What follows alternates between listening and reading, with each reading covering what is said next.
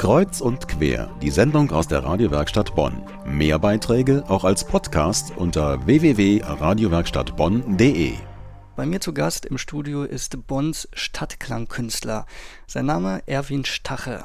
Herr Stache, wenn ich den Begriff Stadtklangkünstler höre, dann stelle ich mir spontan vor, da ist gemeint, die Kunst, die Stadt, also Bonn, zum Klingen zu bringen. Wie sehr trifft das auf Ihre Arbeit zu? Das ist schon wieder die, eine schwierige Frage, sage ich mal. Stadtklang, äh, das ist auch das Wort Klangkünstler. Man könnte es auch anders verstehen. Das heißt also Stadtklangkunst, also vielleicht, dass man in der Stadt auch Klangkunst macht, jetzt die Stadt zum Klingen zu bringen. Das ist natürlich so ein großer Begriff. Wie soll man das machen? Oder man kann das partiell versuchen an einzelnen Orten. Aber im Prinzip ist es ein, ein neuer Begriff, wo ich auch stutze.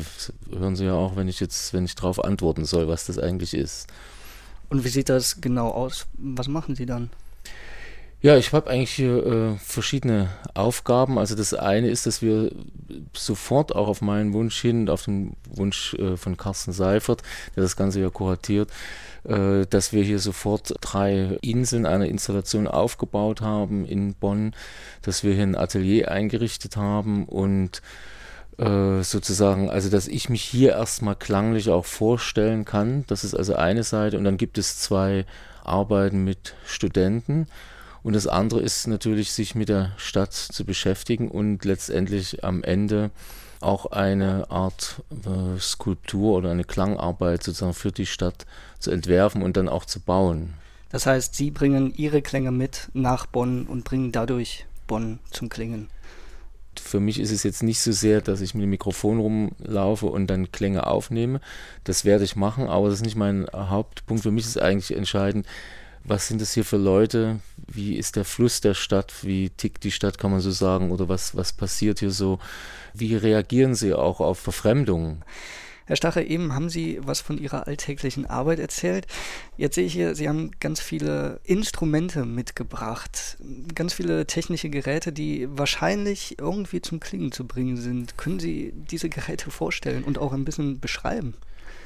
Ja, also ich habe äh, einmal ein, ein kleines Kästchen mitgebracht, was äh, das Herzstück von den Installationen äh, 53,1 Kilo um ist, die jetzt praktisch in Bonn insgesamt an vier Stellen aufgestellt werden. Also eine Stelle ist jetzt schon Vergangenheit, das ist das praktisch das war das Kunstmuseum. Jetzt äh, stehen die Inseln in der Poppelsdorfer Allee, dann nochmal im Zentrum und dann nochmal in der Nordstadt, jeweils einen Monat.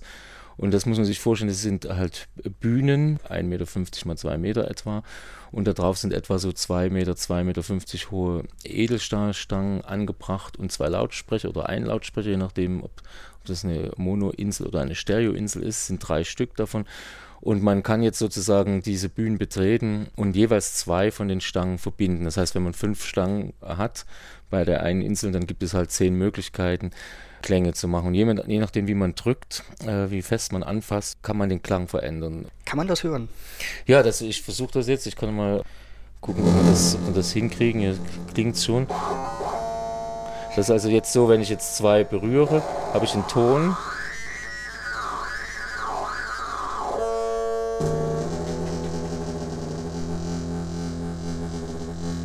Hier kann ich zum Beispiel äh, eben je nachdem, wie stark ich das berühre, sozusagen den Ton verstimmen und stimmen.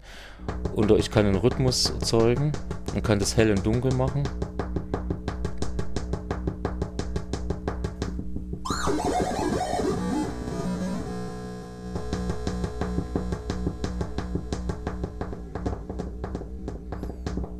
Das sind halt äh, drei äh, Stangen. Ich habe drei Möglichkeiten. Äh, einen Tongenerator, der ist übrigens aus dem alten Commodore-Rechner rausgebaut, also ist auch ein bisschen recycelte Klangerzeuger äh, sozusagen. Je nachdem, welche Stange man verbindet, dann entsprechende Klänge verändern. Herr Stacher, eben haben wir schon etwas von Ihren Klängen gehört. Was mich aber schon noch brennend interessiert, sind diese Bücher, die Sie dabei haben. Was sind das für Bücher? Ja, das sind, äh, sage ich mal, alte Notizbücher, äh, Kassenbücher, äh, A4, würde ich sagen das ist halt äh, auch so eine, so eine Idee, aus gebrauchten Klängen etwas zu basteln. Und es gibt ja diese unsäglichen Glückwunschkarten mit diesen Melodien drin, das kann man eigentlich nicht ertragen und es ist auch äh, absolut nervig. Und ich versuche auch immer so absurde Ideen hineinzubringen in meine Objekte. Und dann habe ich gedacht, ich nehme mal einfach ganz viele zusammen. Ich kann es ja mal aufmachen. Zum Beispiel, das ist ganz typisch hier für Bonn.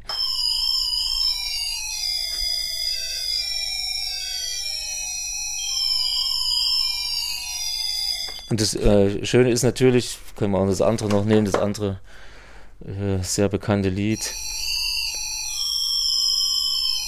Und dann kann man es natürlich mischen auch.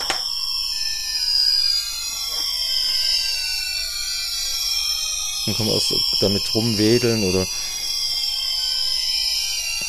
und, und das, äh, was sagen wir mal, aus der simplen Melodie dann entsteht und aus diesem simplen Vorgang natürlich ein Buch zu öffnen, wo dann irgendwas rauskommt, wenn man das dann in einer vielfachen Form präsentiert, kommt für mich ein ganz eigener Klang raus. Es ist wie so ein Schreien und, und diese leichten Verschiebungen, tonalen Verschiebungen, die, die bringt das in, in, in, eine ganz andere Form, eine völlig unerwartete Form letztendlich. Und ich sage dann immer, dann geht es auch schon wieder mit den Melodien, aber andererseits äh, ist das natürlich auch diese Art von Verfremdung, die ich auch mag, dass ich eben auch bekannte Sachen in irgendeinen anderen Kontext stelle und, und den auch anders untersuche und dann äh, hat man eben auch so einen gewissen Aha-Effekt.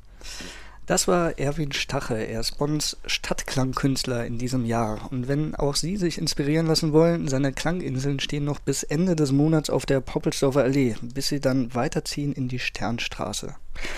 Dann mit neuen Klängen, die es zu entdecken gilt.